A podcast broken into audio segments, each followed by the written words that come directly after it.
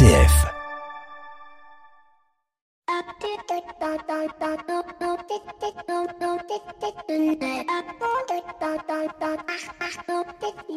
Bonjour à toutes et à tous. Cette semaine, nous célébrons les un an du premier confinement total qu'a connu la France suite à la déclaration de l'épidémie de coronavirus que nous subissons d'ailleurs encore aujourd'hui. Plusieurs rebondissements dans cette épidémie et depuis euh, quelques semaines, chaque jeudi est désormais marqué par la prise de parole du Premier ministre et du ministre de la Santé pour nous annoncer de nouvelles mesures. Je confine, je déconfine, je couvre feu, vous êtes essentiel, vous n'êtes pas essentiel et autres données d'informations du même genre, tout cela mêlé de statistiques toujours plus ou moins déprimantes les unes que les autres. Et puis, au milieu de cette semaine, un coup de théâtre, l'arrêt de la distribution du vaccin de l'AstraZeneca, qui jusque-là était parfait mais qui, sous le coup du principe de précaution, ne l'est plus totalement. On a préféré l'arrêter pour peut-être éventuellement le reprendre, tout en disant que ceux qui l'avaient déjà reçu recevraient peut-être leur seconde dose, mais que de toute manière, eux n'étaient pas en danger. Bref, on a le sentiment de faire face à un exécutif de plus en plus perdu et nous avec. Mais la question qui se pose assez naturellement ou pas, c'est la géopolitique vaccinale. En effet, que vous soyez jeune ou vieux, vous ne recevez pas le même vaccin. Pourquoi? Que vous soyez européen ou africain ou asiatique, vous n'allez pas avoir les mêmes négociations commerciales. Les uns vont recevoir le vaccin chinois, les autres le vaccin russe. Et puis, euh, si vous êtes un pays pauvre, recevrez-vous le vaccin le plus efficace ou le vaccin le moins efficace? En fonction de ce que vous êtes ou pas en capacité de payer.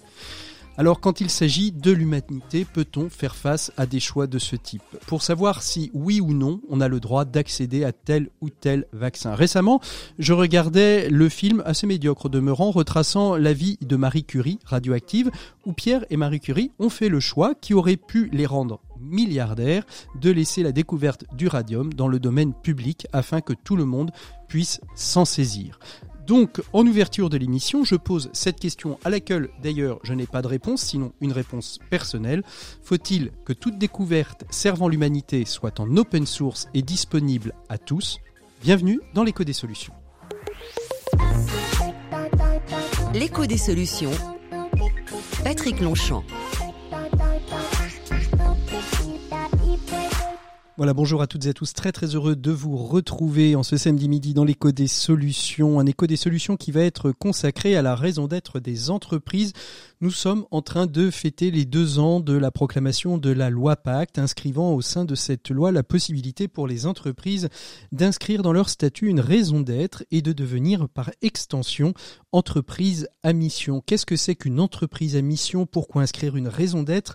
Quelle est la place de la RSE, la responsabilité sociale des entreprises dans cette démarche? C'est ce que nous allons voir avec nos invités, des invités qui ont la gentillesse de nous accueillir puisque nous avons posé nos micros à l'agence B-Side, une agence de communication corporate spécialisée dans l'accompagnement des entreprises qui ont justement une démarche de RSE. Merci à vous euh, Ingrid Berthet de nous accueillir. Et puis euh, à vos côtés, euh, nous avons Anne-Laure Guillonneuf qui représente l'agence Déclic, une agence qui accompagne elle les entreprises dans la mise en place d'une démarche RSE, une agence située sur la Bretagne et les pays de la Loire.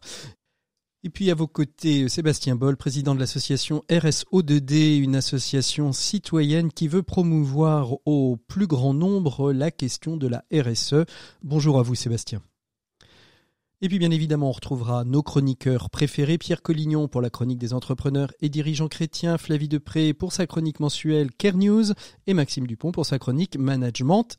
7 minutes pour changer le monde qui nous emmèneront à la découverte d'une entreprise sociale qui s'appelle Zei et qui a mis en place un impact score, on verra ce que c'est, à destination des entreprises et un classement qui permet de mettre en avant celles et ceux euh, qui sont les plus vertueux. Mais on commence tout de suite avec notre invité éco de cette semaine. Ils sont deux. Il s'agit de Benoît Crespin, directeur France d'Idream Odigeo, et de Guy Rafour, qui a réalisé avec sa société le sondage Opodo Rafour sur les intentions de voyage et les tendances de voyage des Français sur l'année 2020 et sur l'année 2021. On les retrouve tout de suite. C'est notre invité éco de cette semaine.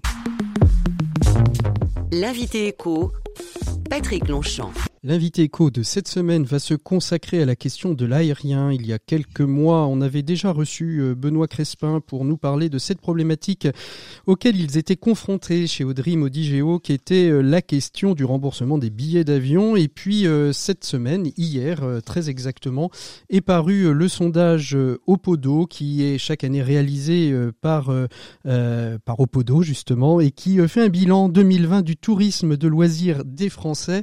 Et avec cette période de Covid, on va peut-être avoir quelques surprises et ce sera euh, Guy Rafour euh, qui euh, nous en parlera, qui a été chargé de cette étude. Mais je vais commencer avec vous, Benoît Crespin. Bonjour Benoît. Bonjour Patrick. Pourquoi ce baromètre? Quelle, quelle vocation il a? Alors ce baromètre, il est important, c'est la 19e édition. Ça fait 19 ans qu'on travaille avec Guy et ses équipes sur ce baromètre au Podo Rafour interactif, de manière à pouvoir scanner, étudier le comportement de voyage des Français. On parle du voyage de loisirs et pour nous, c'est important chaque année de faire cette rétrospective et de se rendre compte quels ont été les comportements des Français et comment est-ce qu'ils évoluent. Et là-dessus, je laisserai Guy en dire plus sur les chiffres. Eh bien justement, on va accueillir euh, tout de suite Guy Rafour du cabinet Rafour qui euh, travaille euh, depuis 19 ans sur ce sondage au Podo, ce bilan 2020 du tourisme de loisirs des Français et quelles en sont les tendances. Guy Rafour, est-ce qu'on peut dire que ce baromètre a, a, eu un impact par rapport aux autres années avec la pandémie de Covid à laquelle on fait face aujourd'hui? Oui, tout à fait. On a, alors d'une part, le résultat, global du taux de départ des Français, c'est 60% pour euh, l'année 2020. Toutes choses égales par ailleurs, un très bon taux de départ parce qu'il n'est qu'en baisse de 8 points par rapport à 2019 qui avait été une année record. Et ça démontre totalement que les Français, euh, pour eux, partir, euh, c'est vraiment un besoin vital. Alors bien évidemment, sur l'ensemble des résultats, par âge par exemple, il y a une baisse euh, au-dessus de 50 ans, du fait justement de la crise sanitaire, et davantage de départ chez les jeunes, pas forcément toujours pour du loisir consenti, mais pour des raisons d'aller s'aérer parce qu'ils n'en pouvaient plus. en tout cas, la météo a contribué aussi cette année. Et puis, euh, on a vu euh, des comportements euh, complètement différents par rapport aux années précédentes, dû justement à cette pandémie. D'abord, une année en gruyère, si on peut dire, puisque il y a eu 100 jours de confinement, il y a eu du couvre-feu, de la fermeture des restaurants, des bars, de, de, certains villages de vacances à cause justement du manque de restaurants et d'animation possible. Donc une reconfiguration derrière ces 60%, euh, différente de la manière de consommer le tourisme. Mhm. Déjà, les Français ont économisé 30% de moins sur leur budget, euh, du, sur leur principal séjour. Ils sont partis moins fréquemment, euh, parce que 60% c'est le taux de départ, mais derrière le taux de départ, il y a une moindre fréquence et il y a une durée de séjour euh, globalement un peu plus courte. Euh, mais ils sont vraiment partir comme une respiration pendant cette période vraiment difficile à vivre euh, qui, est, qui, qui, toujours pas fini d'ailleurs. Donc, euh, comme une respiration, notamment les courts séjours, euh, écoute des, annonces comme par exemple ce soir, immédiatement une partie en réservation, se dire allez, on va, on va, on va respirer, se changer les idées, se ressourcer comme une psychothérapie. Donc ça, c'est complètement nouveau, évidemment. Donc un fort besoin après ces confinements et toute cette période et cette angoisse de, s'aérer, de, se, revitaliser grâce euh, au séjour. Et ça tellement concentré pour le principal séjour sur cet été, avec 90% euh, part de marché pour la France. L'année d'avant, c'était 81. Donc il y a 9 points de plus pour la France. Alors justement, une question très forte évolution de ce point de vue. Très rapidement, parce qu'on arrive déjà au terme de, cet échange, quelles sont les tendances, Guy, euh, pour, euh, pour l'année 2021 Est-ce que les Français vont, vont bouger de la même manière? Est-ce qu'on est dans l'incertitude permanente depuis le 1er janvier? Est-ce qu'ils arrivent à faire des projections pour 2021 Alors oui, c'est c'est l'énorme tendance qu'on a vue cette année. Ce sont des Français extrêmement adaptatifs, euh, très réactifs, qui savent euh, tirer leur épingle du jeu pour euh, partir. Alors, ils, ils, sont constamment à l'écoute de tout ce qui se passe, notamment ils recherchent beaucoup en e-tourisme, ils écoutent les informations, le couvre-feu en plus y participe. Donc oui, ils ont, il y a 100% des, des Français euh, qui sont partis en vacances en 2020, qui ont un besoin vital de partir en 2021. Donc le, le, taux record qu'on ait de ce point de vue-là, qui démontre encore une fois, est prêt à sacrifier des dépenses pour ça, hein, avec un, donc un taux euh, record euh, de besoin vital. Donc c'est au fond d'eux-mêmes, ils, ils, ont, ils ont ce besoin psychique de, de partir, donc ça augure. Est très réactif, c'est-à-dire que dès qu'ils voient que ça va être possible euh, partir à partir à l'étranger, de, de faire des plans pour pour cet été, ils vont bien entendu euh, commencer à réserver pour, euh, ce, ce, ce, besoin vital avec leur famille, leurs amis, leur tribu X ou Y. Donc oui, c'est là. Peut-être, enfin certainement même cette année 2021 encore.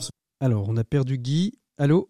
Alors on a perdu, euh, on a perdu Guy. Euh, Benoît Crespin, on, le voit bien. Euh, pour vous, finalement, c'est peut-être le retour à, la normale pour Idrim Odigeo. Ce, sondage, ça laisse présager finalement de, bonnes perspectives?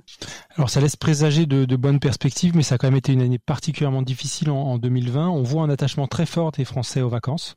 Ça c'est très clair dans le sondage, malgré le fait qu'ils soient moins partis, malgré le fait qu'ils soient partis moins moins fréquemment quelque part, qu'ils aient moins plus profité aussi de destinations euh, habituelles comme les États-Unis, le Canada, la Thaïlande, qui sont d'habitude des top destis qui cette année étaient fermés on peut, euh, on peut présager pour l'avenir, dès que les restrictions, dès que la vac seront levées, dès que la vaccination sera avancée, euh, que les, les, Français vont repartir massivement. Mmh. Euh, c'est notre espoir et très sincèrement, on espère que pour l'été, tout ça sera résolu. Merci beaucoup Benoît Crespin, directeur France d'Idrim Odigeo. Merci beaucoup Guy Rafour de nous avoir présenté ce sondage. Nous, on continue tout de suite notre émission avec la chronique des entrepreneurs et dirigeants chrétiens et on retrouve tout de suite Pierre Collignon.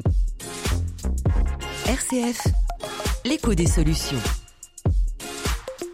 Alors Pierre, nous avons assisté euh, cette semaine à la conclusion médiatique d'un feuilleton qui courait depuis plusieurs semaines, l'éviction d'Emmanuel Faber, PDG de Danone, qui après avoir perdu son poste de directeur général la semaine dernière, vient d'être littéralement débarqué de sa présidence dimanche soir du groupe Danone par les actionnaires. Un coup de tonnerre quand même. Hein. C'est sûr que le, coup est rude, d'autant plus que Emmanuel Faber faisait partie de ces patrons emblématiques, dont les qualités exceptionnelles et l'engagement social et environnemental étaient souvent cités en exemple. Familier des maisons pour mourants de, Mère Teresa, vous, le savez, hein, ou de la jungle de Calais, il avait à plusieurs reprises développé des initiatives qui tendaient, qui visaient à réconcilier l'économique et le social. Dernière initiative en date, il avait engagé son entreprise sur la voie originale d'un nouveau business model, comme on dit, faisant de Danone la première entreprise française à mission du CAC 40.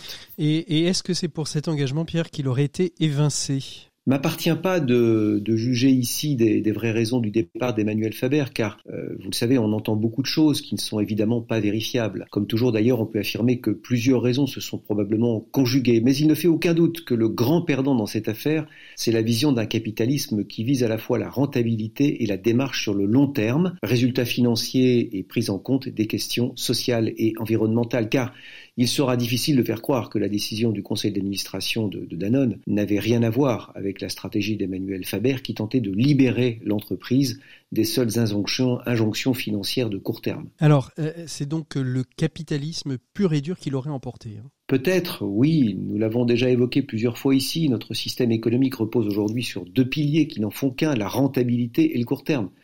Difficile aujourd'hui de sortir de cette double contrainte. Certains l'avaient déjà pointé du doigt il y a quelques années. Je pense par exemple à Pierre-Yves Gomez qui, dans un article datant de 2017, avait clairement prévu que la dilution du capital de Danone aurait pour conséquence une soumission aux fluctuations du marché financier et que, je le cite, malgré ses intentions initiales, un double projet économique et social devient insoutenable quand l'entreprise est aussi soumise aux convoitises d'une finance qui spécule sur ses profits. Alors le fait que Danone soit une entreprise à mission ne l'a donc pas euh, protégée Apparemment non car le cas Danone pointe certaines lacunes de la loi Pacte, euh, dont je sais que vous allez discuter aujourd'hui.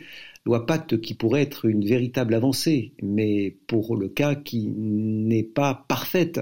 On pourrait par exemple prendre le cas de le droit de vote, par exemple, proportionnel au temps passé pour qu'un fonds activiste présent dans le capital pour quelques semaines ne puisse pas avoir les mêmes droits de vote qu'un actionnaire engagé depuis plusieurs années dans l'entreprise. Alors cette loi devrait donc euh, être complétée selon vous? Certainement, car euh, nous savons qu'il ne peut pas y avoir d'entreprise responsable sans actionnaire responsable.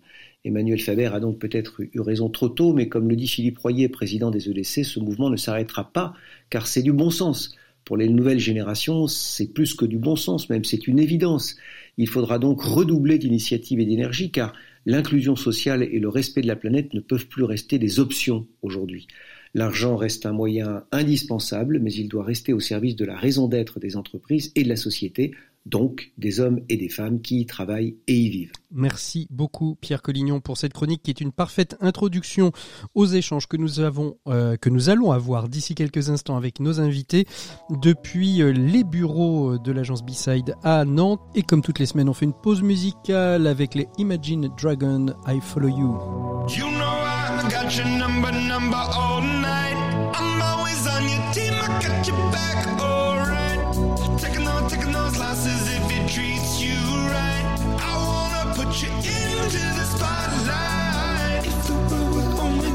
you've been holding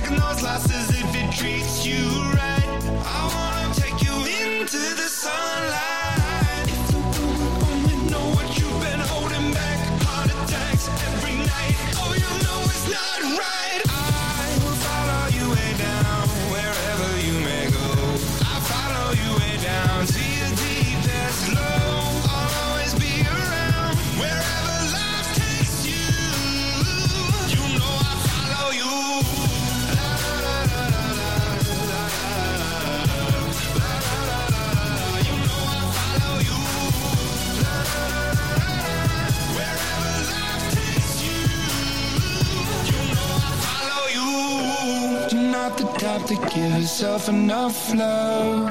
Should live a life hand in a tight glove. I wish that I could fix it, I could fix it for you. But instead I'll be right here coming through.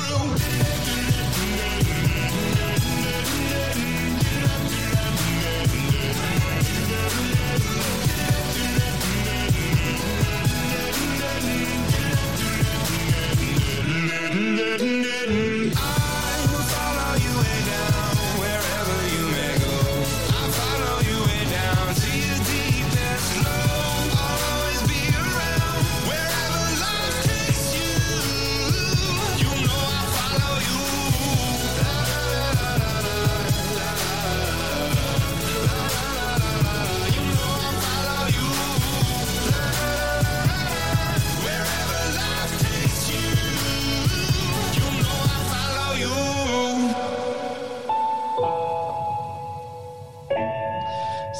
Follow You Imagine Dragon et on ouvre tout de suite le dossier de l'écho des solutions. L'écho des solutions. Voilà, il est temps d'ouvrir le dossier de cette semaine. On va fêter euh, les deux ans de la loi Pacte, un anniversaire qui a été douloureusement marqué par le départ de Danone d'Emmanuel Faber, un départ qui, pour le commun des mortels, peut être considéré comme un départ comme les autres d'un PDG d'un grand groupe au profit d'un autre PDG, mais qui, pour le monde des entreprises à mission, pour le monde des entrepreneurs sociaux, semble être euh, un départ très symbolique. PDG d'une entreprise du CAC 40, il se voulait réconcilier l'économie et le social, et dans ce départ, on s'aperçoit que le social a pris le dessous sur l'économique. Et dans ce dossier de l'écho des solutions, eh bien, nous allons aborder la question des entreprises à mission, de la responsabilité sociale et environnementale des entreprises, mais aussi de comment aujourd'hui on conscientise, on permet aux entreprises, aux citoyens de comprendre pourquoi ces enjeux sont importants. Et pour cela, je suis très heureux d'accueillir trois acteurs de ces entreprises à mission, deux femmes, un homme, et nous ne sommes pas pourtant le 8 mars. Je tiens à le préciser. Tout d'abord, celle qui nous accueille dans ces locaux et pour nous permettre de conserver les distances réglementaires et les gestes barrières, Ingrid Berthet, bonjour. Bonjour. Vous êtes co-directrice d'une agence de communication, l'agence B-Side, une agence corporate qui euh, accompagne beaucoup euh, d'entreprises et de territoires et de collectivités dans leur euh, démarche, enfin du moins dans leur communication autour des questions de la RSE. Et puis en face de moi, Anne-Laure Guilleneuve, qui est responsable de l'agence nantaise Déclic, une agence spécialisée dans l'accompagnement des entreprises et des territoires dans la question de RSE et très certainement aussi de la manière dont on accompagne ces entreprises, comment on, on les porte, on les aide. Merci à vous d'être là. Bonjour Anne-Laure. Bonjour, merci. Et puis euh, Sébastien Boll, qui est euh, président de l'association RS2D, RSO2D. On verra, vous êtes aussi informaticien de, de, de votre métier. Vous commencez à publier, et vous souhaitez euh, publier un, Et enfin, Sébastien Boll, qui est avec nous, qui est président. Vous êtes président, c'est bien ça hein? Tout à fait. Je me trompe pas. Hein, de l'association RSO 2D, qui est une association euh, qui veut accompagner les citoyens dans leur prise de conscience de ce qu'est la RSE. Comment la RSE est-elle euh, soluble ou pas dans les objectifs du développement durable Et puis, euh, vous lancez une campagne de crowdfunding sur Ulule, justement, pour publier un livre qui accompagnera cette démarche. Bonjour Sébastien. Bonjour. Alors on va commencer, on va évacuer tout de suite la question centrale qui euh, n'était pas prévue au départ euh, dans, dans cette émission, euh, qui est le, le départ euh, d'Emmanuel Faber de Danone. Euh, je vais peut-être commencer par vous, Ingrid, parce que vous êtes une personne de communication, euh, vous accompagnez les entreprises. Est-ce que est-ce que c'est la, la chute d'un symbole pour vous, euh, la chute d'Emmanuel Faber, euh, en termes de communication, en termes de personnalité euh, qui a quelque part été une sorte de locomotive euh, de, de l'entrepreneuriat à mission et des raisons d'être d'entreprise? Oui, en effet, c'est l'image que ça laisse, euh, je dirais, au, premier regard, et je pense que c'est euh, symboliquement euh, assez fort, et ça a été euh, beaucoup lu comme ça et interprété comme ça. Moi, je ne connais pas la personne d'Emmanuel Faber à proprement parler. Je crois comprendre aux différentes lectures que je peux faire que voilà, il y a peut-être des sujets de gouvernance, etc., dans lesquels je rentrerai pas parce que je suis pas légitime.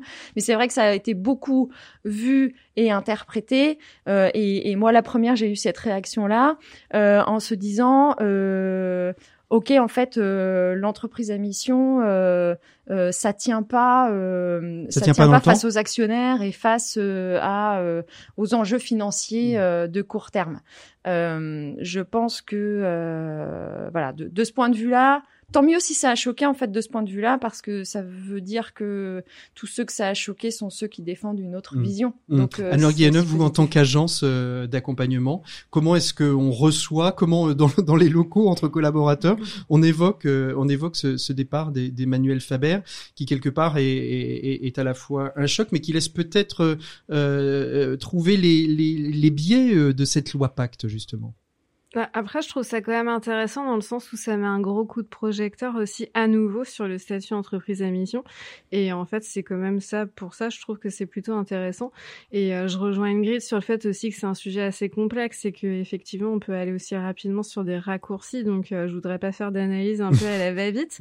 Mais en tout cas, nous, ça nous questionne et ça nous renforce aussi dans nos convictions euh, qu'il faut vraiment envisager l'entreprise dans un long terme avec vraiment un souci de pérennité et que quand on est sur des sujets de rentabilité court terme, en fait, euh, les stratégies responsables ont du mal en fait à, euh, enfin, à émerger ou à, ou à vraiment, euh, enfin voilà, on sent que la, la notion de confiance est quand même compliquée à instaurer. Est-ce que ça veut dire que de la, la loi Pacte, elle, elle a besoin d'être d'être renforcée pour éviter justement parce que dans, dans la dans la dynamique Emmanuel Faber, on est face à des fonds activistes hein, qui détenaient que 3% euh, euh, du capital en action et qui pourtant ont su faire pression et levier dans une période bien choisie. Euh, C'est pas la, responsable de communication qui me dira le contraire, mais dans un moment où Danone ne pouvait pas parler ou du moins son PDG ne pouvait pas parler puisqu'on était dans la publication des comptes. Est-ce que, euh, est-ce que finalement la loi Pacte, euh, elle, elle faudrait pas l'améliorer un petit peu pour pouvoir éviter cette, ce qui s'est passé chez Danone finalement? Bah, c'est vrai que ça peut être assez questionnant. Euh, après, je sais pas s'il faut l'améliorer. En tout cas, ce qui est sûr, c'est que pour l'instant, on a très peu de retours d'expérience, en fait. On a très peu de retours Deux ans, c'est d'expérience. court, hein. Voilà. Donc, euh, finalement, là, c'est un cas d'école euh, euh, assez intéressant et qui va sûrement permettre de faire évoluer les choses. Ingrid Berthet, La loi Pacte à deux ans, euh, les, les, les entreprises à mission les moins. entreprises à mission euh, ont un an.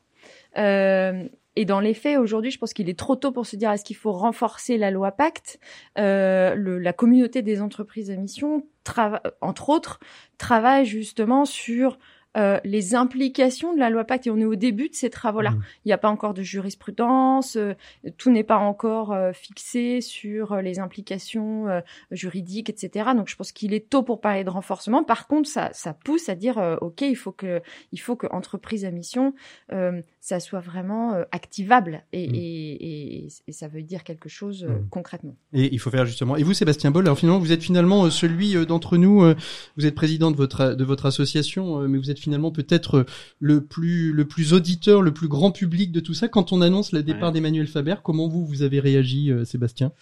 Euh, une grosse interrogation sur le pourquoi en fait, parce qu'il faut arriver à gratter ce qu'il y a derrière, toute, ces, toute, toute cette aventure et cette histoire euh, d'Anon.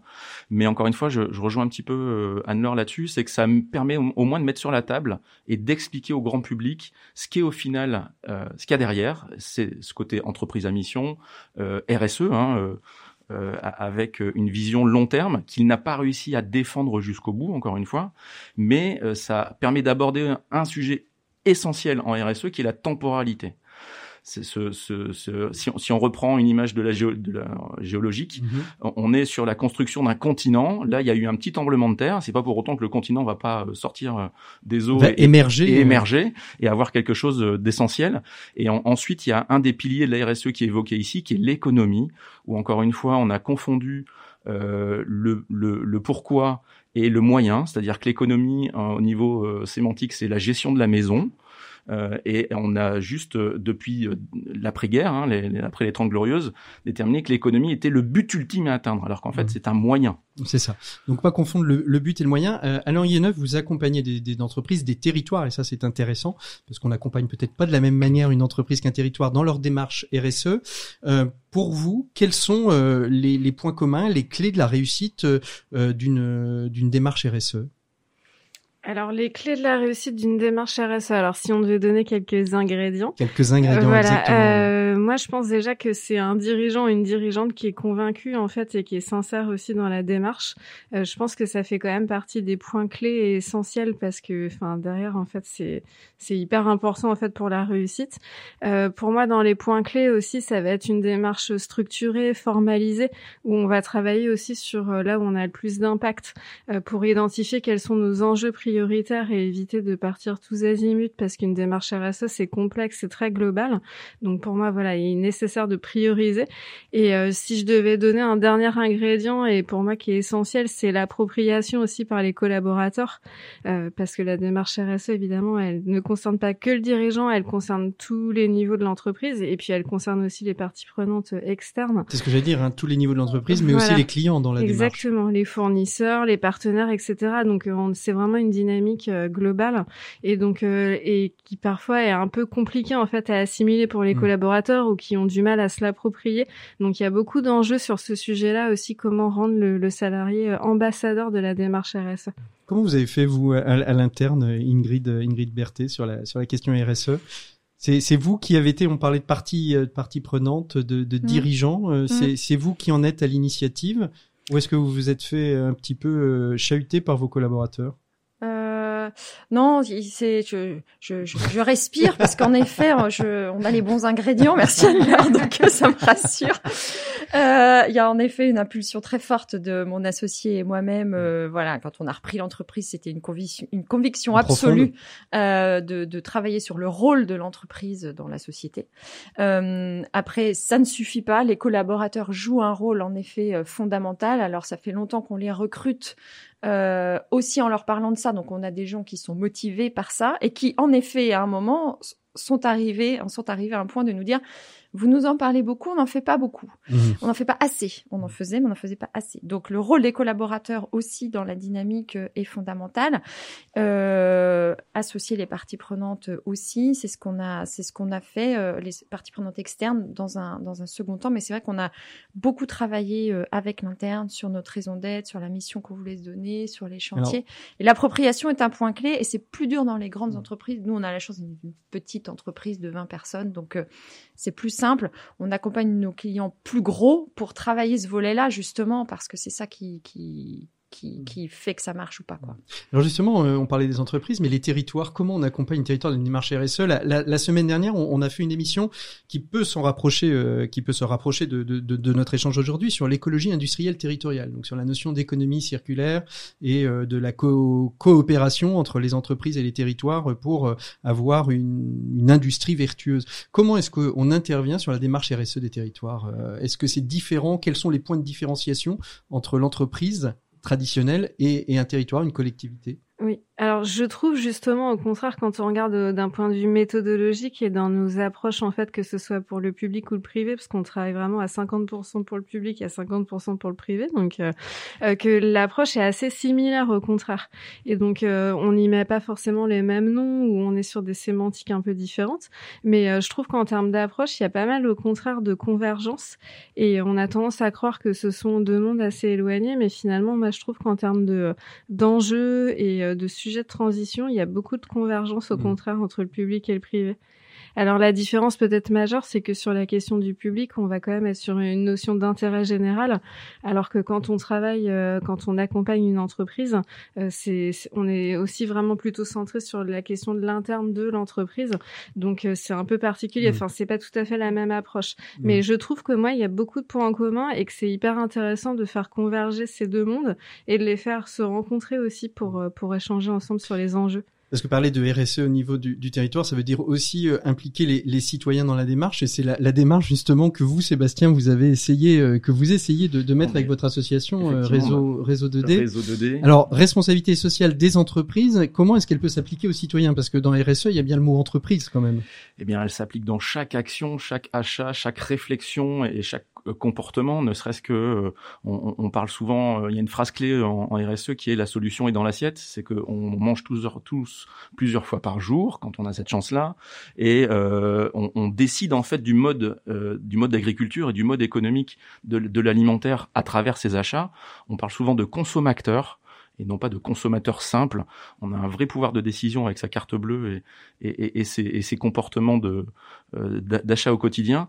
Euh, et, donc en fait, on, on, on, se rend compte à travers l'alimentation, mais à travers le n'importe quel achat et n'importe quelle euh, action euh, du quotidien que on est acteur, on mmh. est vraiment euh, pas en, en, mode passif, et c'est ça aussi le, le, but aussi de, de, de humblement hein, par cet ouvrage, de d'expliquer que ça peut sembler complexe. Hein, encore une fois, le, les 17 objectifs de développement durable, c'est un jeu de société. Il faut connaître les règles du jeu au départ. C'est une trivial poursuite presque. C'est quasiment un trivial poursuite, euh, mais en fait tout le monde peut venir jouer, tout le monde peut y gagner surtout. C'est surtout ça qui est intéressant, c'est d'expliquer que euh, et c'est ce qu'explique euh, euh, les agences comme Déclic à travers une démarche RSE d'une entreprise, c'est que ça, n'est pas un coût, c'est un, gain au final.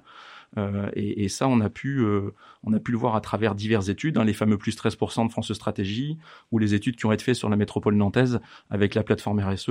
On a énormément d'exemples au quotidien d'entreprises de, de, pour lesquelles ça se passe bien. Anne-Laure Oui, et quand on parle de gains, moi je dirais qu'il faut aussi parler de performance au sens large. Et euh, enfin, Ingrid, je pense que tu maîtrises. elle, elle est au cœur de la question de la performance globale des voilà, entreprises. Hein. Exactement. Mais c'est vrai qu'on a toujours tendance à ramener la question de performance à la notion économique, mais mais qu'il y a aussi évidemment les sujets de performance sociale, environnementale, et qu'il y a pas mal de choses qui évoluent dans ce, dans ce, ce domaine-là, voilà, et qu'il y a des choses très intéressantes qui se passent notamment au niveau de la comptabilité triple capital, où on vient introduire en fait justement la question environnementale et sociale.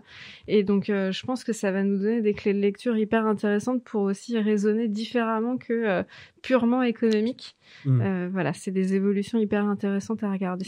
Vous, quand vous accompagnez les entreprises, justement, Ingrid Berthet, vous faites attention, vous leur, vous mettez en avant cette question de la performance globale en disant on peut pas faire finalement du RSE washing parce que ça va se voir tout de suite?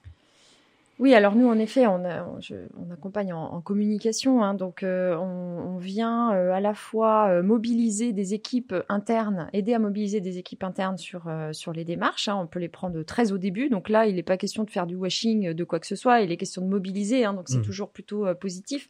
Après, en externe, en effet, Sébastien disait l'enjeu que ça a à un moment de savoir communiquer sur sa démarche, parce que parce qu'en effet, on demande aux consommateurs d'être consommateurs, ce qui signifie qu'ils doivent avoir l'information.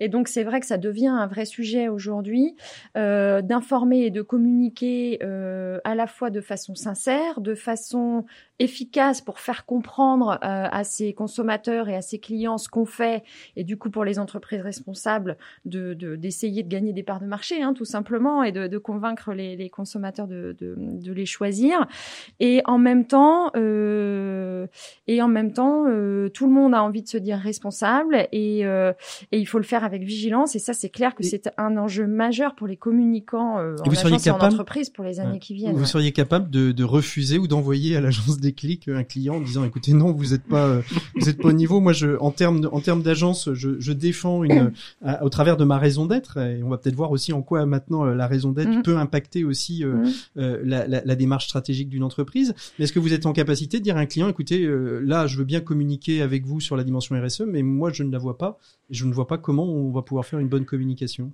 Alors, euh, en effet, euh, sans vous saborder dire- à l'antenne hein. non, non. Alors, il s'agit pas de se saborder. Il s'agit pas non plus. Ça, on, on est très attaché à ça, d'être donneur de leçons, parce que Mhm. en matière de RSE, euh, je pense que la perfection n'existe pas. on peut hein. toujours faire mieux, on peut toujours On être plus responsable. Il y a toujours des endroits où c'est plus difficile. Donc, on se garde bien euh, de dire à quiconque euh, écoutez, vous n'êtes pas assez bon en RSE pour nous, euh, on passe notre chemin. En revanche, ce à quoi nous sommes en effet attachés, c'est à s'assurer que euh, les personnes en face de nous euh, ont un engagement sincère et à avoir un niveau de communication qui correspond au niveau d'avancement, à être sincère et transparent et cohérent dans la communication. Donc, dans les faits, oui, ça nous arrive de refuser euh, des clients lorsqu'on s'aperçoit qu'on n'est pas dans la, le- la même compréhension de ce que doit être la communication RSE. mais pas dans le, mais pas dans le fait de donner des leçons Voilà. Et, et en effet, euh, nous envoyons des clients chez des clics ou on va ensemble chez des clients quand l'enjeu est de dire on a la volonté, Mhm. Mais on est au début de la démarche. on ne sait pas comment Il faire faut qu'on avance. Mhm. Et, et, et donc, nous, on est là pour, euh, pour aider à mobiliser les salariés et communiquer sur les avancements. Mais, mais par contre, pour les mettre en œuvre, les structurer et définir, c'est des clics qui bossent.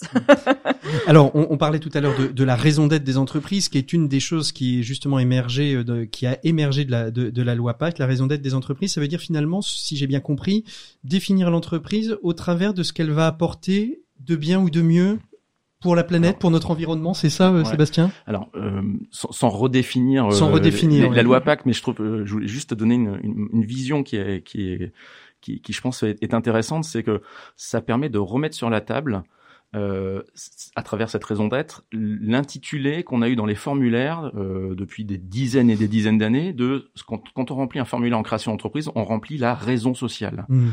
et on avait oublié en fait ce que c'était la raison sociale. Qu'est-ce que l'entreprise apporte socialement, mais là en plus environ, au niveau environnement et au global, au niveau sociétal.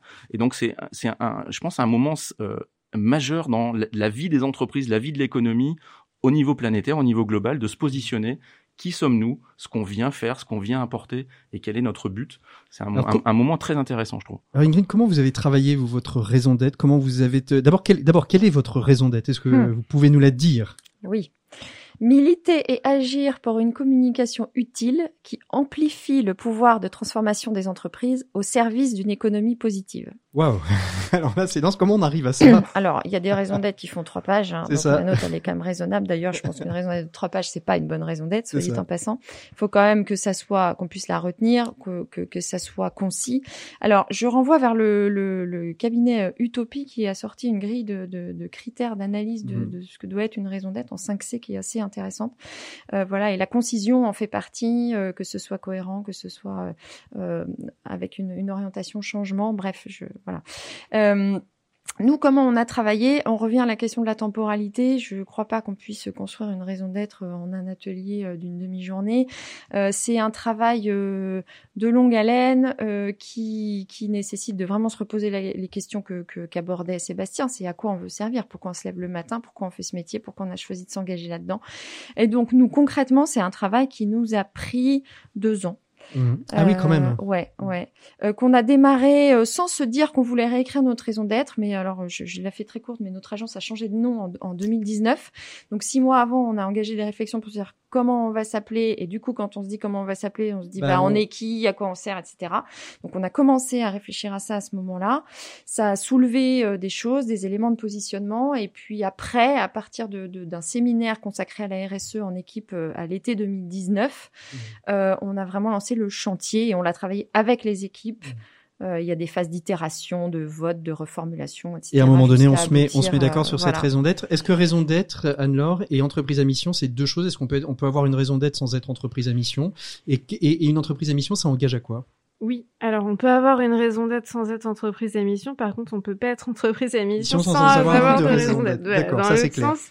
Voilà. Et donc euh, la raison d'être, en fait, pour moi, c'est la première étape justement d'engagement. Enfin, donc euh, dans- il y a trois niveaux en fait dans la loi Pacte. C'est soit, enfin, la prise en compte des enjeux sociaux et environnementaux, qui est le premier palier qui concerne toutes les entreprises. Avec, euh, il n'y a pas d'obligation en soi, Mhm. mais en tout cas, c'est le deuxième niveau, c'est de formaliser une raison d'être. Et le troisième niveau, c'est justement d'être entreprise à mission. Et être entreprise à mission, concrètement, ça veut dire avoir une raison d'être et y associer en fait euh, ce qu'on appelle des objectifs sociétaux. Et concrètement, en fait, il s'agit surtout d'engagement en fait. Mhm. Donc, euh, en règle générale, on a une raison d'être et puis on a trois à quatre engagements en fait associés. Et c'est ça qui permet en fait de devenir réellement une entreprise à mission. Et, et- et ça veut dire que derrière, on, on change quelque chose dans, dans les statuts? Ça veut dire qu'il y a une part du bénéfice qui repart euh, sur euh, des engagements. Comment ça se passe? Qu'être entreprise à mission Qu'est- qu'est- Qu'est-ce que ça change statutairement parlant, Ingrid, chez vous par exemple? Alors, ce que ça change concrètement, les éléments d'engagement, c'est, c'est, euh, ça met en place un organe de gouvernance euh, complémentaire qui est le comité euh, de mission, de suivi de la mission. Et donc, euh, on met en place cet élément de, de gouvernance, donc un comité composé de personnalités, enfin de personnes extérieures et de salariés, pour venir euh, s'assurer euh, une fois par an que euh, qu'on poursuit bien notre mission. Donc ça exige quand même de mettre en place un reporting, que les engagements qu'on a mis en place ils soient associés à des indicateurs. Euh, et Donc il y a un et voilà. y a un vrai, il y a quand même une, une- c'est pas juste juste pour le fun. Je suis entreprise à mission, euh, Il y a un etc. vrai Il y a suivi un et vrai après suivi. c'est ce qu'on disait tout à l'heure, on est au début de ça, hein, mais euh, il y a aussi euh, la, la- la question de, de la, la certification par les organismes tiers indépendants au bout de deux ou trois ans selon les tailles d'entreprise qui va commencer à se mettre en place. Et puis il y a derrière et, et c'est c'est ce qui fait peur à certains chefs d'entreprise. euh, Bon, Mm. c'est la question de dire euh, juridiquement comment ça va nous engager, comment être, comment est-ce qu'on pourra être attaqué et par qui sur cette mission. C'est ça. Mais euh, Et, et aujourd'hui, c'est la prise court. de risque de Et puis c'est trop court aujourd'hui parce que vous disiez une Oui, année, on on n'a pas encore de, recul de- encore de- de là-dessus. recul. Mhm. Sébastien, on parlait de RSE, on parlait de ODD. Pour vous, les, la, la RSE est soluble dans les ODD, c'est-à-dire que ça va devenir un petit peu euh, la nouvelle marotte des entreprises. On va moins parler de RSE et plus de d'engagement autour des objectifs du développement durable. Très rapidement, parce qu'il nous reste trois minutes. Trois Euh, minutes. Et Alors, encore. Euh, je- ma vision des choses est qu'en fait, la RSE et les ODD sont les deux faces d'une même pièce, en fait. Et, qu'on est bien euh, sur quelque chose qui est retranscrit au sein de l'entreprise, mais on est bien sur, encore une fois, on, retourne- on rejoint les trois bulles du développement durable, hein, l'économique, euh, le, le social et l'environnemental, euh, avec toujours un, un point de départ qui est encore une fois essentiel, c'est le pourquoi, hein, c'est subvenir aux besoins du présent sans compromettre les générations futures à subvenir à leurs propres besoins. Ça peut sembler stupide, mais Ça, c'est la raison d'être. C'est quand même la, la raison d'être du développement durable. Et c'est toujours important de le, de le rappeler pour nous, pour nos enfants et nos petits enfants. Euh, donc en fait, euh, encore une fois, on est sur un problème de, de culture et, et- et cette obligation d'acculturer les ODD et la RSE au plus grand nombre, à toutes les parties prenantes. Encore une fois, je, replace encore l'idée de, l'ouvrage, mais euh, déjà quand on aura accompli déjà cette base-là, on aura des citoyens, des salariés, euh, des entreprises qui pourront obtenir un maximum. Anne-Laure. Oui, juste rapidement, moi je me dis que je suis pas sûre qu'on puisse vraiment placer les ODD et la RSE au même niveau. Alors, Pour moi, les ODD c'est une clé de lecture. En fait, c'est une vision macro en fait euh, sociétale, et euh, je vois la démarche RSE comme un outil en fait au service de cette vision. Donc, euh, je pense qu'en fait, de la vision des objectifs du développement Voilà, durable. exactement. Donc, On est- pour vous êtes d'accord, Sébastien Oui, oui, oui, oui, tout à fait. On est Bon, bah, d'accord. c'est Donc, l'un n'est pas. c'est mais- bien. C'est c'est bien d'avoir des invités qui, qui, qui soient d'accord. Allez, très très rapidement, parce qu'on arrive vraiment au terme, je vais vous poser une question toute simple. Vous auriez une baguette magique, vous voudriez changer quelque chose dans cet euh, univers euh, justement de la RSE, peut-être dans la loi PAC pour la rendre plus performante. Dans Qu'est- qu'est-ce que ce serait? Voilà. Donc euh, le premier qui parle lève la main. Ingrid. Euh, je pense que j'interviendrai en priorité sur les règles financières. Je pense que c'est là que ça se joue. La capacité d'accélérer ces questions-là, c'est là. Euh, On revient, à, on revient à l'exemple de début de, de, de table ronde, euh, voilà, avec euh, Avec tous les Emmanuel bémols qu'on a mis. Mais, mais à un Mm. moment, si, si on continue à faire passer la finance court terme avant le reste, ça marchera pas. Pour vous, Sébastien, et puis peut-être pour terminer Anne-Laure. Allez, j'aurais dit la transparence. La Vraiment- transparence. Vraiment, vraiment expliquer. Transparence financière, tout, la transparence. transparence dans, tout, dans, tous les, dans tous les sens du prisme, que tout le monde sache exactement comment fonctionne cette planète. Et puis pour vous, Anne-Laure. Non, c'est une question quand même hyper compliquée. mais euh, moi, si j'avais une baguette magique, je me dis, euh, euh j'irais, enfin, j'essaierais en tout cas euh, de me dire euh, comment on pourrait convaincre plus d'entreprises. Alors, j'ai pas, la, pas la solution là, mais je me dis en fait, demain, on a tellement intérêt à aller vers ça que je me dis, je sais pas, s'il y a une formule, quelque chose. la formule magique qui permettrait de d'inscrire une raison d'être dans le cœur de tout entrepreneur. la, la, raison d'être de la RSE, ce serait beau, hein ce serait beau. Merci à tous les trois d'avoir été nos invités. Je rappelle, Sébastien, que sur Ulule on peut retrouver euh, votre crowdfunding. Il reste pas beaucoup de temps euh, pour euh, pouvoir acquérir cet ouvrage, une belle, un bel ouvrage très pédagogique.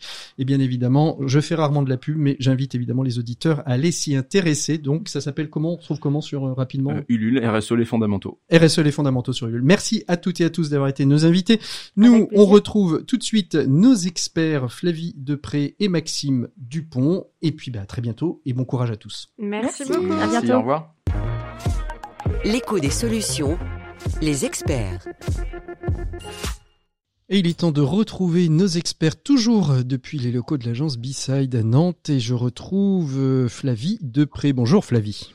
Bonjour Patrick. Alors, il fait beau, euh, c'est presque le printemps, euh, sauf pour les Parisiens qui vont être confinés, désolé pour vous. Euh, vous avez pourtant des bonnes nouvelles à nous annoncer quand même, Flavie. Oui, oui, on va contrer ce, climat morose et, ce confinement qui... Mais on est encouragé à aller dehors, donc on pourra voir le soleil. J'ai trois bonnes nouvelles, Patrick, à vous annoncer. Alors, on commence par quoi? Alors, c'est un chiffre financier. Euh, Microdon vient de publier son baromètre 2021 sur le don sur salaire et on y apprend que donc le don sur salaire que vous connaissez, c'est d'arrondir votre salaire ou de laisser euh, quelques centimes d'euros. Voilà, à, une association et ça a permis de collecter quand même 1,6 million d'euros en 2020 qui sont allés à 176 associations d'intérêt général. Donc c'est quand même des petites gouttes d'eau, mais qui font des grandes rivières. Deuxième bonne info, alors c'est quoi? Alors, Toujours bonne nouvelle association, c'est une étude euh, qui a été commanditée par Lilo, que vous connaissez certainement, qui est un moteur de recherche alternatif et solidaire, où on apprend que un an après, donc j'allais dire le début de la Covid, je sais pas trop le début de la crise, enfin le premier confinement du moins, deux Français sur cinq ont commencé à s'engager auprès d'assaut. Donc on voit que la crise, elle a eu des effets bon, très négatifs sur lesquels on va pas revenir, mais que les envies euh, d'agir pour la protection de l'environnement, pour des actions sociales, euh, sont quand même très présentes et qu'il y a une prise de conscience et qu'il y a beaucoup de gens qui se sont euh, du coup euh, engagés auprès d'associations et qui sont devenus beaucoup plus solidaires. Et enfin la troisième et peut-être euh, avant-dernière. Alors la troisième, c'est un point un peu technique, mais je sais qu'il y a beaucoup de bénévoles chez RCF et dans les auditeurs. Bien sûr. Voilà, on a interviewé euh, Sarah Laïri, qui est secrétaire d'État chargée euh, de l'engagement. Elle a répondu à nos questions sur le compte de l'engagement citoyen, donc qui permet aux bénévoles, donc sous des conditions euh, assez spécifiques, mais dirigeants, encadrants, à ceux de la réserve civique, aux jeunes qui sont en service civique, euh, d'avoir donc ce compte d'engagement citoyen qui propose une valorisation des actions donc de, de bénévolat pardon ou euh, de volontariat et ça permet de financer des droits à formation complémentaires. Mmh donc voilà, c'est une reconnaissance euh, de ce statut qui, a mis du temps à accoucher quand même. Hein. Oui, quatre ans, je crois. mais bon, j'ai envie de dire que les, les mystères législatifs français sont toujours entiers pour moi. Euh, voilà, donc je vous invite vraiment, il y a un article assez précis euh, sur Care News. Et bon, voilà, ça a mis longtemps à coucher, mais ça le mérite euh, d'exister et du coup d'être assez étendu. Et j'espère que ça sera utile à ceux qui nous écoutent. Et puis, une intervention de Flavie de sans nous parler de changer la norme et d'une nouvelle saison qui arrive désormais. Ah, vous êtes mauvaise. Il y, a des jours, il y a des jours où je ne parle pas de changer la norme. Alors, changer la norme, donc c'est euh, le podcast de Car News que j'ai le plaisir d'animer et dans lequel j'interviewe sans langue de bois des entrepreneurs sociaux ou à impact. Et on vient de sortir plein de chouettes épisodes parce qu'on est en saison 5 et le dernier, euh, mais tous les derniers sont les coups de cœur. Hein, euh, logique de Baluchon, qui ah, est Baluchon, un prêteur à un écosystème autour de l'alimentation, du vivre ensemble et de l'insertion. Et c'est vraiment très intéressant, surtout qu'ils ont une année vraiment pas facile et c'est très intéressant euh, voilà, d'écouter euh, le, le, parcours et, et, les projets de développement et l'ambition de, de, la communauté Baluchon. Merci beaucoup Flavie Depré pour toutes ces bonnes nouvelles qui nous font du bien, qui nous font chaud au cœur. On se retrouve euh, peut-être d'ici quelques d'ici quelques semaines pour la prochaine chronique, d'ici quelques jours pour le prochain numéro du Presse Club. D'ici là, portez-vous bien et on retrouve tout de suite Maxime Dupont, notre second chroniqueur. Bonjour Maxime. Bonjour Patrick. Alors aujourd'hui, euh, nous allons évoquer avec vous dans votre chronique management euh, de recyclage, puisque il y a quelques jours, c'était la journée internationale du recyclage. Oui Patrick, c'était avant-hier, jeudi 18 mars, et j'imagine que vous avez, comme nous tous, célébré cette journée internationale du recyclage, journée qui prouve que vraiment les personnes en charge du calendrier mondial des journées internationales travaillent sous l'emprise de substances. Parler de journée du recyclage amène nécessairement à se poser la question de son adaptation à la vie de bureau, chronique recyclage au bureau, donc c'est parti. Alors j'imagine que vous allez nous parler euh, de poubelles et de tri. Alors non, je laisse ça à d'autres. Moi, je veux me concentrer sur les vrais problèmes du recyclage dans le cadre professionnel et comment ne pas commencer par le recyclage des présentations PowerPoint, qui était un, un des, des, fondements de la vie corporate, la justification d'un bon 30% des salaires de nos contemporains, occupés tel Sisyphe avec son rocher à produire des slides, encore des slides, toujours des slides. Et puis euh, celle-ci, vous me les mettrez en backup aussi. On ne sait jamais, peut-être que le président qui a une heure à nous consacrer voudra voir les 433 slides qu'on lui a préparés. Savez-vous, Patrick, qu'on a mesuré qu'un slide moyen, une slide moyenne de Mhm. présentation lambda est utilisé, recyclé en moyenne 7,2 fois, ce qui explique, les spécialistes reconnaîtront qu'au final, plus d'un seul commentaire sur le slide ne correspond à ce que la diapositive raconte au-dessus, et qu'au moment de l'enregistrement, on retrouve toujours en nom d'auteur de la présentation celui du stagiaire d'il y a deux ans, à qui on avait demandé de commencer la production en chaîne. Alors, quelle autre forme de recyclage on, on trouve au bureau, euh, Maxime? Il y a le fameux recyclage du manager. Il existe deux formes de recyclage. Il y en a une première qui n'est pas méchante et qui concerne le manager pas vraiment performant qu'on veut mettre de côté sans que cela se voit. Alors on lui a confié une mission transversale dont personne n'attend vraiment rien d'autre qu'un peu de bonne conscience pour la direction et beaucoup d'apparence qui ne trompe personne pour le principal concerné comme pour ses collègues. Et puis il y a pire, la deuxième manière de recycler un manager, là c'est le recyclage du mauvais manager à qui on permet d'user les équipes les unes après les autres en le déplaçant dès qu'il a commis trop de dommages pour qu'il puisse s'attaquer à d'autres employés en ayant à chaque fois toujours juré et craché que cette fois-ci, ce serait la bonne. Alors peut-être quelques formes plus douces de recyclage pour continuer, Maxime, non? Oui, le recyclage des conversations de bureau. On recycle tous les jours les mêmes topos sur la météo, les vacances, la météo, les vacances. Ah oui, et aussi avant, on parlait toujours de cinéma. Heureusement, maintenant, on peut recycler le discours sur les séries, toutes les séries qu'on s'est faites. Vous avez oublié euh, le fait qu'on parle aussi beaucoup de voitures euh, au bureau et on recycle beaucoup. euh, bon, et le pire des recyclages, Maxime, c'est quoi? Alors, le, pire des recyclages, c'est que celui qui est au-dessus ou plutôt en dessous de tous les autres, c'est le recyclage des blagues du patron. Il faut subir à longueur d'année avec force sourire et acquiescement avant de se rendre compte qu'en fait, on nourrit la bête et qu'il suffirait de ne plus rire pour que, sans doute, le patron arrête ou alors vous fasse passer par la case de- du recyclage des managers dont on a déjà parlé. Donc, mon conseil, Patrick, même si c'est nul, continuez donc à sourire. En plus, il paraît que c'est bon pour le cœur de rigoler. C'est ça. Je pensais que vous alliez nous parler aussi du recyclage des discours pour la galette des rois, mais ça n'est pas venu. Euh, merci Maxime. La semaine prochaine, on se retrouve pour une nouvelle chronique expert. Et puis d'ici là, Oui, j'ai hâte parce que mardi, c'est la journée internationale de la météo. Ah ouais, c'est très bien, ça va permettre de boucler avec la journée internationale du recyclage. Merci beaucoup Maxime Dupont. On se retrouve nous tout de suite avec euh, notre invité des 7 minutes pour changer le monde. Il s'agit Noël Boza, fondateur de la société Zaï. 7 minutes pour changer le monde. L'écho des solutions. Voilà, 7 minutes pour changer le monde dans cette émission consacrée à la RSE, aux entreprises à mission et à la raison d'être. Et on rejoint Noël Boza, fondateur de l'entreprise qui s'appelle Zaï. Bonjour Noël. Bonjour. Merci beaucoup d'être avec nous. Alors vous avez fondé Zeil et je vais essayer de résumer très rapidement pour nos auditeurs euh, votre euh, votre entreprise, votre société qui est, si j'ai bien compris et si je veux vulgariser un petit peu, une sorte d'éco-score des entreprises RSE engagées euh, pour permettre finalement aux consommateurs de mieux cibler leurs achats. Alors exactement, En- il y a cet aspect éco-score, cet aspect communication des engagements RSE des entreprises auprès des consommateurs et des talents Mhm. qui sont à la recherche en fait de cette, euh, de cette information pour mieux consommer euh, et pour euh, travailler avec du sens. C'est c'est plus de 90% des Français qui veulent avoir de l'impact via leur consommation et plus de deux tiers des jeunes qui veulent travailler dans une entreprise qui a du sens pour eux. Et le problème, c'est qu'ils n'ont pas forcément accès à l'information, à part des labels que malheureusement pas grand monde ne connaît, et des rapports RSE que malheureusement, euh, je veux dire, pas grand monde ne lit, mais ils sont quand même très très peu lus. Mhm. Euh, et ça, c'est un grand problème parce qu'aujourd'hui, vous avez la grande majorité des entreprises euh, qui veulent se lancer dans la démarche, mais elles savent pas forcément quels sont leurs enjeux, quels sont les critères qu'il faut prendre en compte. Ils savent pas forcément comment piloter, progresser dans leur démarche. Et si derrière, en plus, ils savent pas comment le communiquer, euh, il va quand même freiné euh, de mettre des investissements assez lourds dans, le, dans la transformation de, de leur modèle. Mm.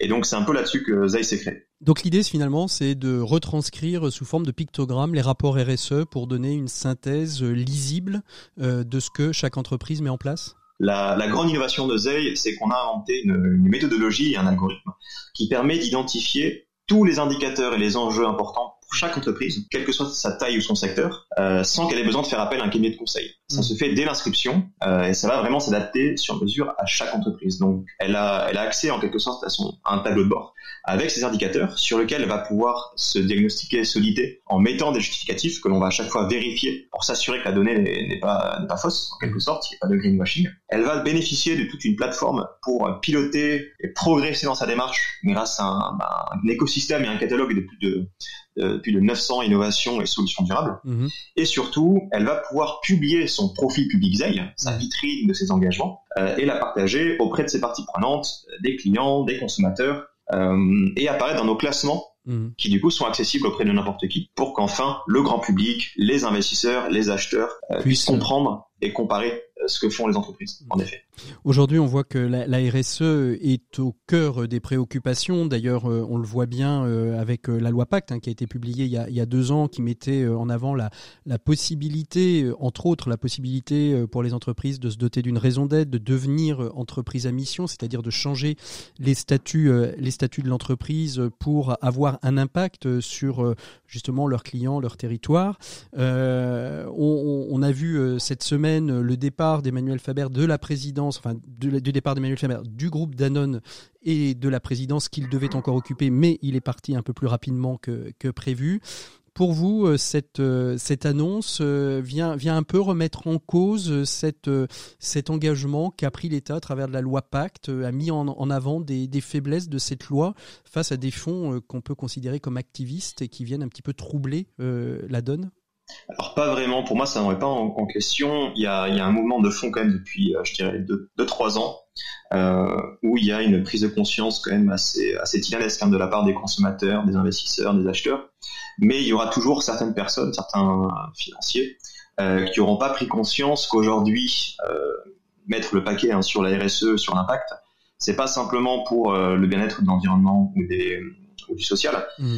c'est aussi une question de compétitivité pour son entreprise. Mmh. Et toutes les études qui sortent montrent que c'est euh, que c'est aujourd'hui énorme comme comme impact hein, de se mettre dans les RSE.